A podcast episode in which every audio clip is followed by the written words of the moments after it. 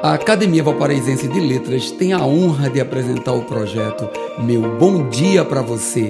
Que tal tomar aquele café e permitir nossa entrada na sua casa para começar o seu dia com dois dedos de prosa? Mensagem 327 O desânimo geralmente chega devagar. Aos poucos ganha espaço em nossa mente e corpo e nos tornamos melancólicos e nostálgicos. Para que isso não se transforme em uma doença, depende somente de nós.